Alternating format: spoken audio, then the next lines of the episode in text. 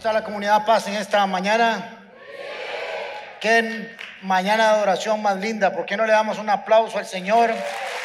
Invitamos a todos los que nos están viendo por las diferentes plataformas a venir a congregarse con nosotros.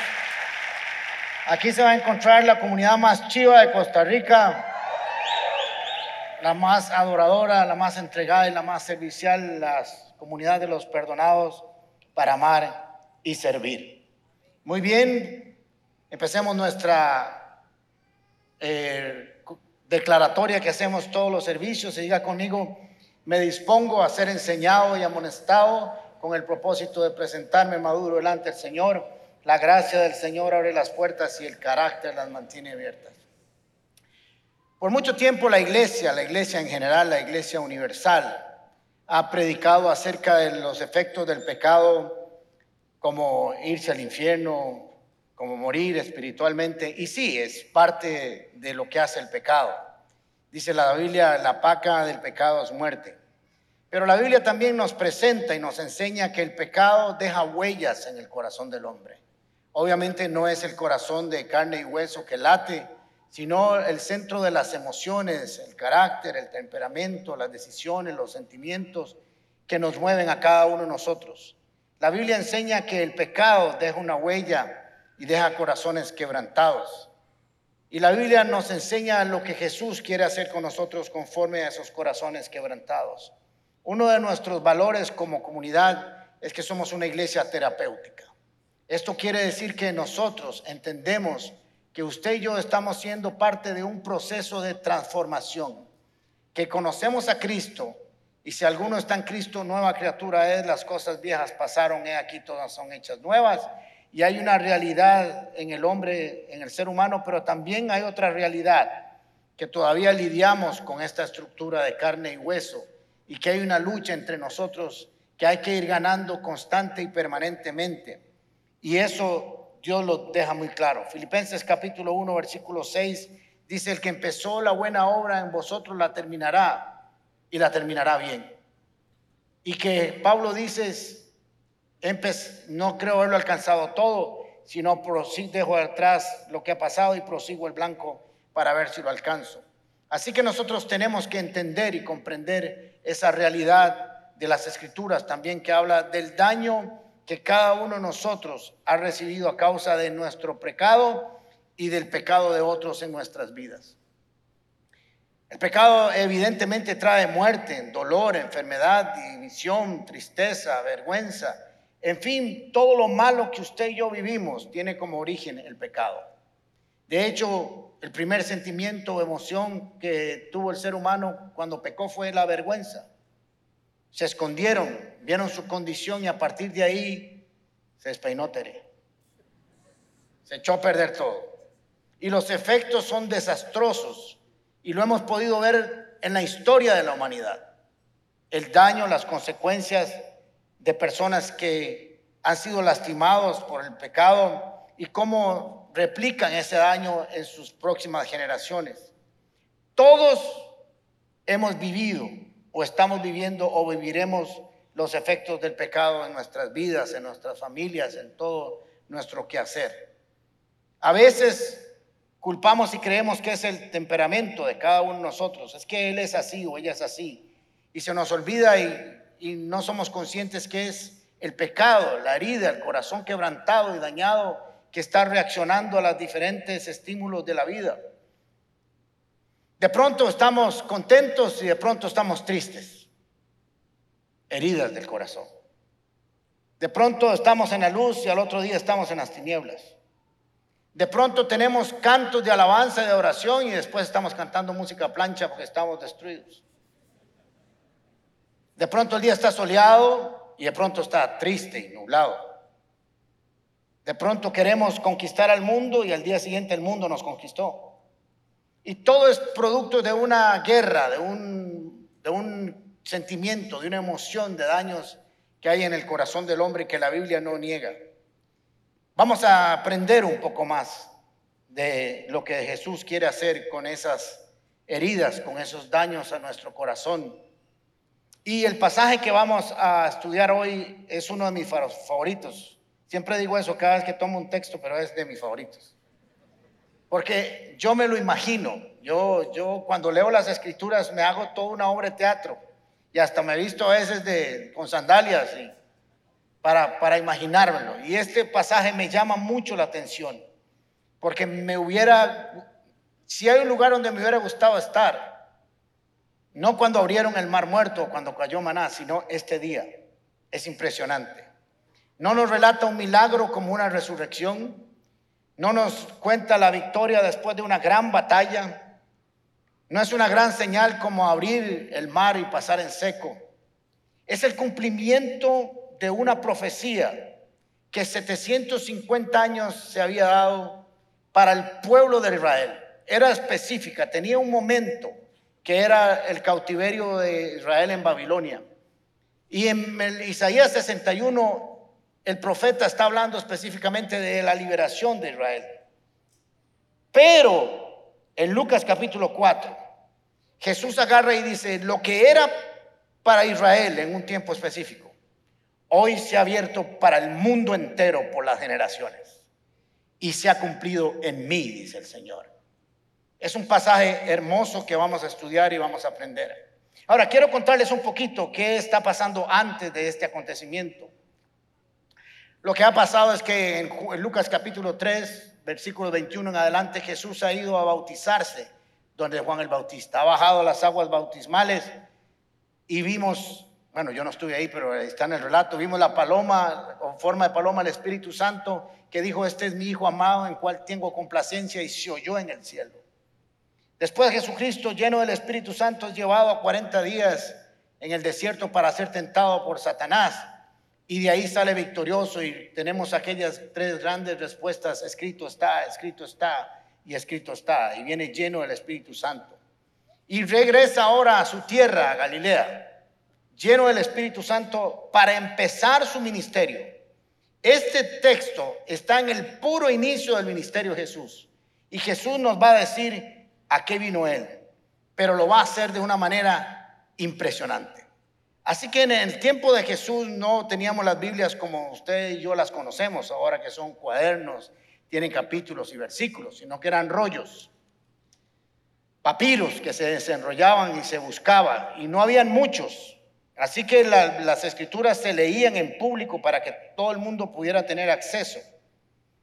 Y Jesucristo, lo que no acostumbran a muchos cristianos a hacer, iba regularmente el Shabbat a la sinagoga a congregarse.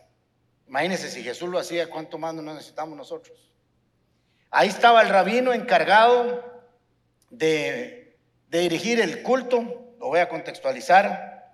Está Jesús sentado en una de las sillas y viene la lectura del texto. Así que baja el encargado, está Jesús en la silla, viene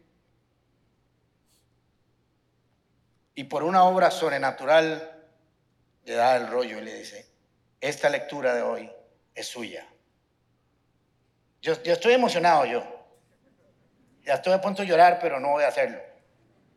Así que está Jesús, toma su rollo, se sube y parecía que iba a ser una lectura como cualquier otra a través de los siglos. Pero Jesús agarra, no lo iba a abrir porque la vez pasada que lo desarmé no lo pude armar, pero bueno, Jesús sí pudo. Buscó el texto de Isaías 61. Porque ese texto cambiaría la historia de la humanidad. Ese texto lo lee Jesús y dice así. ¿Tanto avancé yo aquí? No, todavía no. Estoy vivo. Vino Nazaret, capítulo 4, versículo 16. Jesús de Nazaret, de ahí era él, donde se había criado. Y en el día de reposo entró a la sinagoga y conforme a su costumbre se levantó para leer. Y se le dio el libro del profeta Isaías. Y habiendo abierto el libro, halló el lugar donde estaba escrito. No es que lo halló de chiripa, es que es el texto que él quería leer. Versículo 18. El Espíritu de Dios está sobre mí, dijo Jesús, por cuanto me ha ungido, me ha encomendado, me ha capacitado, me ha preparado, me ha autorizado para dar buenas noticias a los pobres. Me ha enviado a sanar los quebrantados de corazón, a pregonar libertad a los cautivos, a dar vista a los ciegos y a poner en libertad a los oprimidos, a predicar el año agradable del Señor. Y enrollando el libro, se lo devolvió al ministro y se sentó y los ojos de todos ellos, los ojos de todos en la sinagoga estaban fijos en él. Y él comenzó a hablarles, hoy se cumple esta escritura en presencia de ustedes. ¡Wow! 700, denle un aplauso al Señor. 700 años de una profecía. Y ahí estaba la palabra misma hecha carne. Eso que estaba escrito siempre se refirió a él. Así que él se agarró, entregó el papiro y se sentó. Y así como todos ustedes me están siguiendo, y no es por la camisilla que ando hoy, es porque estoy hablando, se sentó y les dice, lo que ustedes han leído toda la vida como una profecía, está aquí, sentado con ustedes. Ahora les voy a contar lo que Jesús vino a hacer por usted y por mí. Vino a hacer muchas cosas, pero en el inicio de su ministerio está claro lo que quería hacer con la vida de cada uno de nosotros. Lo primero que vino a hacer, el primer punto, es anunciar las buenas noticias. La palabra evangelio significa buenas noticias trae unas buenas noticias para la humanidad. Esas son todas las buenas noticias que encontramos en todos los evangelios acerca de Jesús. Pero una noticia hermosa es que no vino a condenar al mundo, sino para que el mundo fuera salvo. No vino a traer juicio, no vino a traer maldición, no vino a castigar a la humanidad, pese a su pecado, vino a salvarla. No tomándole en cuenta sus pecados, sino la fe que después tendrían en el Cordero de Dios vino a traer buenas noticias de que había esperanza para la humanidad entera. Vino a traer buenas noticias que el pueblo que estaba en oscuridad ahora andaría en luz. Vino a, a ser el mejor predicador de la historia del mundo entero, porque él mismo es la palabra. Buenas noticias a los pobres. No son a los pobres que no tienen recursos económicos. Estos son los pobres que Jesús habló en capítulo 5 de Mateo en el Sermón del Monte, cuando dijo, bienaventurados o dichosos los pobres de espíritu, porque a ellos pertenece el reino de los cielos. No es pobreza monetaria, es todo aquel que se considera tan pobre, tan pobre, que necesita todo de Jesús. Eso es lo que significa esa pobreza. Así que vine a decirle a todos los que están pobres en el espíritu, que no son autosuficientes, que, que necesitan de mí, que yo traigo una respuesta para sus vidas. Anunciar buenas noticias es hermoso, es lindo, porque el mundo está lleno de malas noticias. No sé si usted está cansado, pero yo ya estoy cansado de las malas noticias. Solo malas noticias se publican. Y cuando hay buenas es una cosita así chiquitita. Porque las malas noticias venden mucho. Pero nosotros, usted y yo, tenemos las buenas noticias en nuestro corazón y por eso tenemos que publicarlas. Lo segundo que va a hacer el Mesías, para lo cual fue ungido, encomendado, preparado, empoderado por el Padre, es sanar los quebrantados del corazón.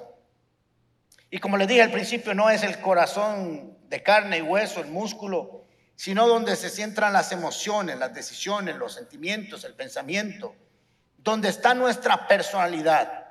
Así como es el hombre en su corazón, así es él. Ese es el lugar donde está lo que realmente somos. Jesucristo viene a salvar lo que realmente somos, en lo más profundo de nuestro corazón. Y es que cuando el pecado actúa en nuestras vidas, no solamente muchas veces daña nuestros cuerpos, sino que también daña esencialmente lo profundo del corazón. Este término quebrantado es igual a dañado, triturado, hecho polvo, despedazado. Cualquier sinónimo de esos puedes cambiar por esa palabra quebrantado. Y todos hemos pasado por ahí. Las relaciones humanas con el pecado y con los otros seres humanos siempre traen heridas, de alguna u otra manera. Y por lo general las heridas más grandes y profundas vienen de las personas más cercanas y más amadas a nosotros, lastimosamente hablando.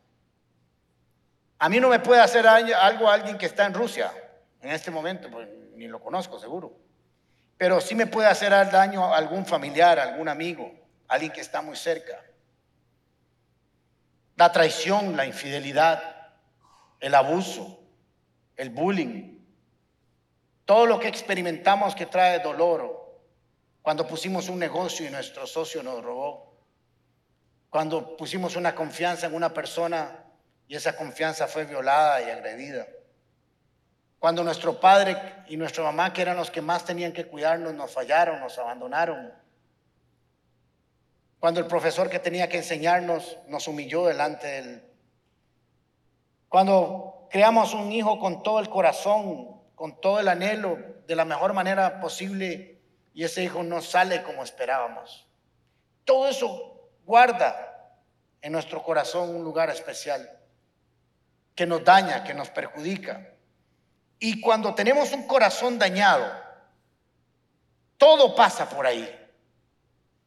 Usted nunca va a llegar más lejos ni más alto que donde llegan sus heridas. Se lo voy a repetir. Nunca llegarás más largo ni más alto de donde están tus heridas. Porque ellas marcan el límite de nuestro mover. Y hay algunos de ustedes que no prospera tampoco espiritualmente porque cada vez que van a avanzar, se topan con su herida, con ese quebrantamiento de corazón, con ese recuerdo. Y no saben si seguir, retroceder, si avanzar, si llorar, si gritar, si perdonar, si no ser perdonado. No sabemos, porque todos hemos sido maltratados. Todos necesitamos ser sanados. Esta profecía es para el universo entero a través de los siglos. Y Dios sabe lo que significa ser traicionado. Génesis capítulo 30, 3, perdón, versículo 20, dije Jeremías 30 y el de allá arriba pegó un brinco seguro. Dice, ¿dónde está ese texto? Jeremías 3, versículo 20. Pero tú, pueblo de Israel, me has sido infiel como una mujer infiel a su esposo, afirma el Señor. Es interesante que el Señor habla algunas ocasiones así a su pueblo. Y esto nos trae a nosotros una gran certeza de que Dios entiende lo que se siente cuando se ha sido herido. Esto se llama teológicamente un antropomorfismo, que no tengo la idea de qué significa eso. No, no, sí tengo idea. Es atribuirle a Dios características humanas para entender una emoción. ¿Ok? Entonces nos damos cuenta que Dios también en algún momento se arrepintió de haber hecho al hombre. Pero no es un arrepentimiento como el que nosotros sentimos, sino es un dolor en el corazón. Necesitamos buscar aquel que puede sanar nuestra vida para seguir adelante. Y es que cuando estamos heridos, nuestra vida gira alrededor de eso tantos años de estar en el ministerio, nos hemos dado cuenta que si hay algo que impide que el hombre y la mujer avancen en su vida, aún en, sus, en su vida personal, en su vida matrimonial, en su vida como esposo, como esposa, como amigo, como madre, como padre, son las heridas del corazón. Es increíble lo que esas heridas limitan y restringen el caminar del ser humano. Todos de alguna manera hemos recibido alguna desilusión, algún dardo en el corazón, que nos provocan a veces ni siquiera tener el deseo de seguir hacia adelante, hacia el futuro. Vino Jesucristo a anunciar las buenas nuevas. Vino a sanar los quebrantados de corazón y vino a pregonar libertad a los cautivos. Y es interesante porque cuando usted lee este, este pasaje, y se enfrenta a esta declaración, hay un proceso que se da en nuestras vidas.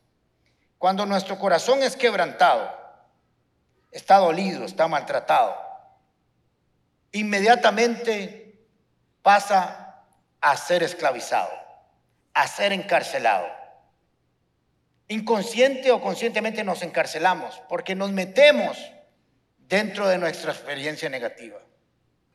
Nos, nos, nos encerramos nosotros mismos y perdemos la libertad de pensamiento, de movilidad, de crear cosas nuevas, de seguir adelante, de crear nuevas relaciones, de nuevas eh, y mejores oportunidades en nuestra vida, porque nos encarcelamos y no queremos salir de ahí.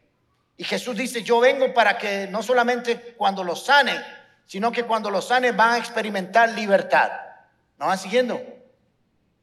Porque quedan esclavos de sí mismos, quedan esclavos de sus recuerdos, quedan esclavos de sus heridas, quedan esclavos de sus rencores, quedan esclavos de, su falta de perdón, de su odio, de su ilusión.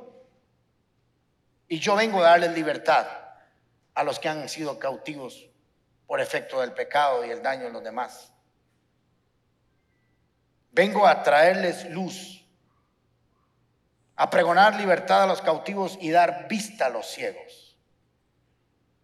Y es que somos heridos, caemos encarcelados en esa maraña de sentimientos, de emociones que son múltiples y de variada manera, que no nos deja avanzar por estar esclavos. Y después eso es daño a nuestro corazón, a nuestra vida. Nos vuelve ciegos. No podemos ver más allá de nuestras heridas. Todo pasa, toda nuestra vida, en lugar de hacer una vida hasta de fe, una vista de progreso, una vista de luz, una vista de esperanza, una vista de consuelo, una vista de, victoria. Nos volvemos ciegos y no podemos ver nada más que a través de nuestro dolor. Encerrados por nuestro dolor, ciegos por nuestro dolor, Jesús dice, cuando yo los sano, ustedes toman vista y comienzan a ver las cosas radiantes llenas de luz, llenas de esperanza, llenas de gozo. Necesitamos que nuestros ojos sean abiertos a la voluntad de Dios, que podamos leer las escrituras y poder visualizar lo que Dios tiene para nosotros. Muchas veces nosotros no logramos ejercer nuestros dones y tener buenas relaciones aún dentro de la iglesia porque estamos cegados por las circunstancias que nos rodean. Vino a anunciar las buenas noticias, a cenar los quebrantados, a pregonar libertad a los cautivos y vista a los ciegos. Y quinto, vino a poner en libertad a los oprimidos. Ahora es interesante porque la tercera función de Jesucristo, según ese texto, es pregonar libertad a los cautivos. Pero en el, el, cinco, el, punto 5 de esta profecía dice poner en libertad a los oprimidos.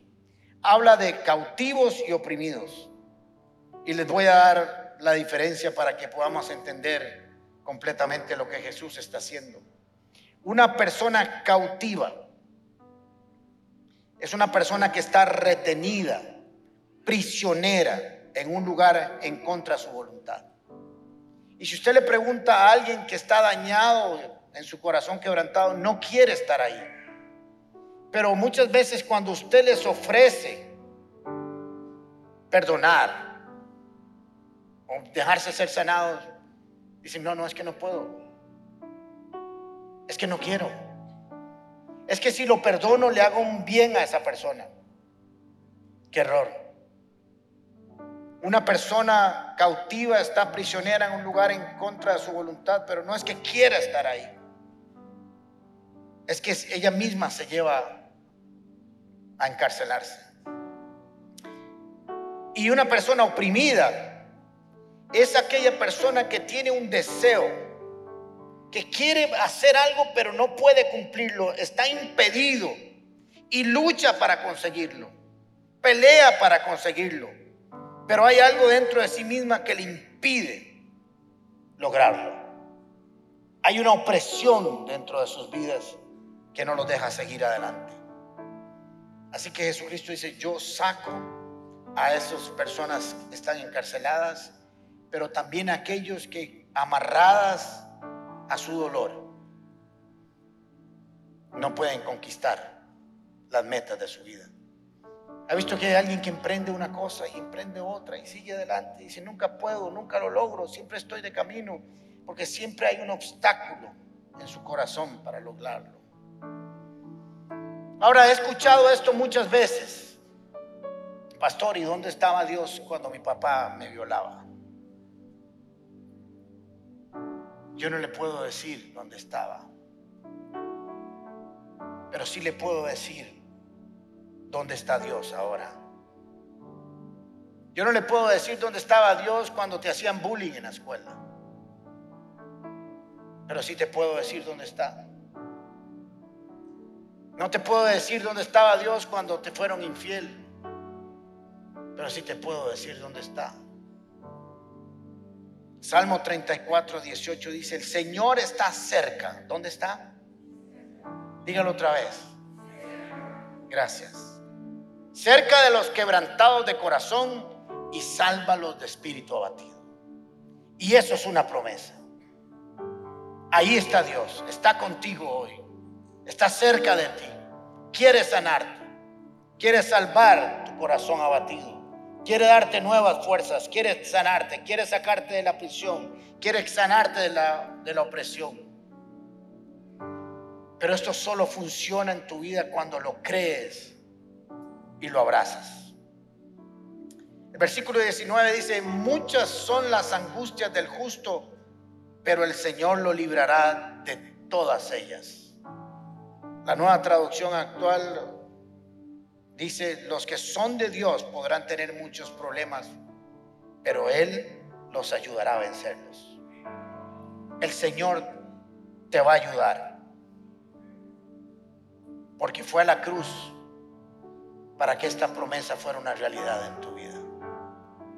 Porque se levantó de la cruz para que esto fuera una, de la tumba, para que esto fuera una realidad en tu vida.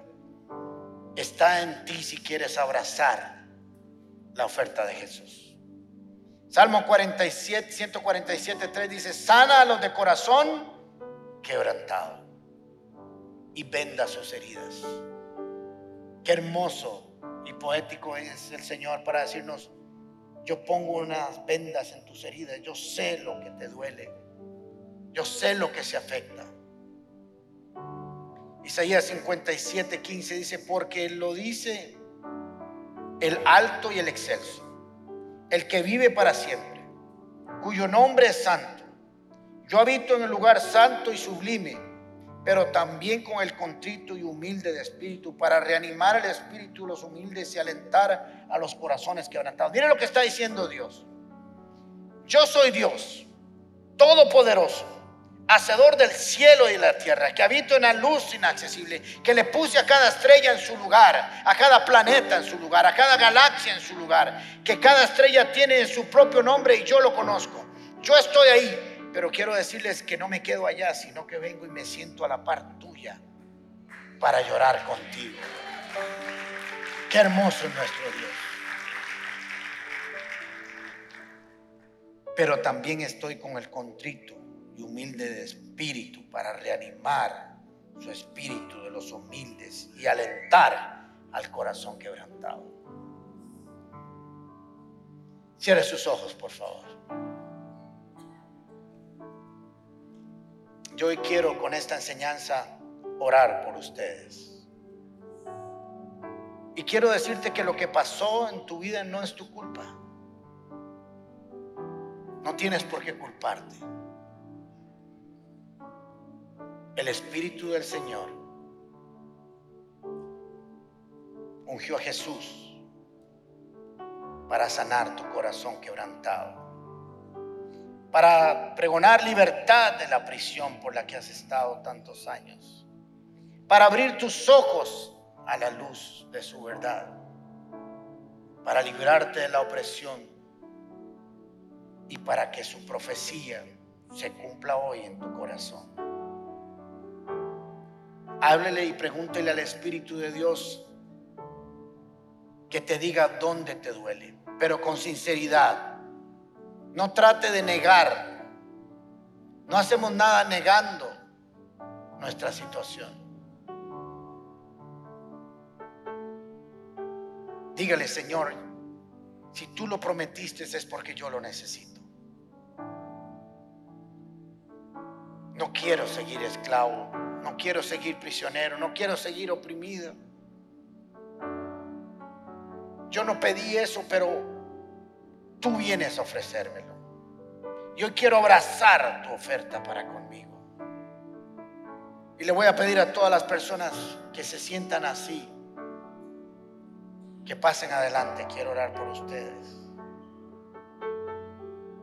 Porque el Señor quiere sanarlos. Quiere libertarlos. No quiere que sigas por ese camino. Pasen bien adelante las personas que vienen. Y siga usted ahí en su silla orando por usted. Esto es un asunto personal.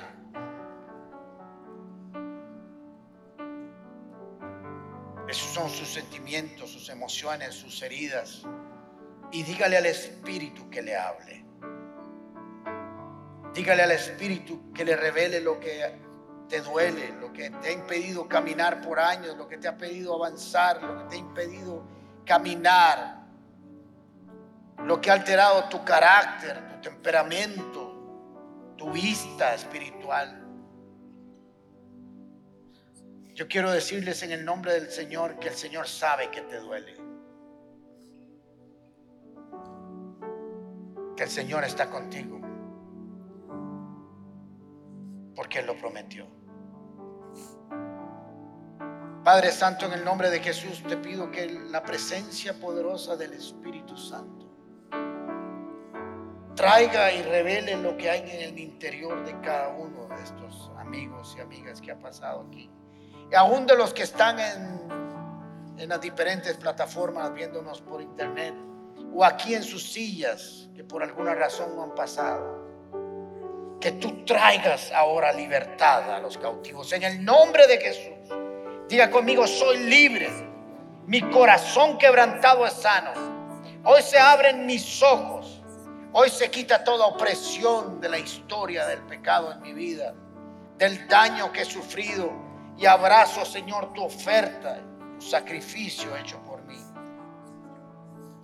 Siga con los ojos cerrados. Quiero leerle un texto. Dice Isaías 51:3, aunque Jerusalén esté en ruinas yo la consolaré y la convertiré en un hermoso jardín. Será como el jardín que planté en el Edén. Entonces Jerusalén celebrará y cantará canciones de alegría y acción de gracias. Yo le voy a poner mi nombre, pero póngale usted suyo.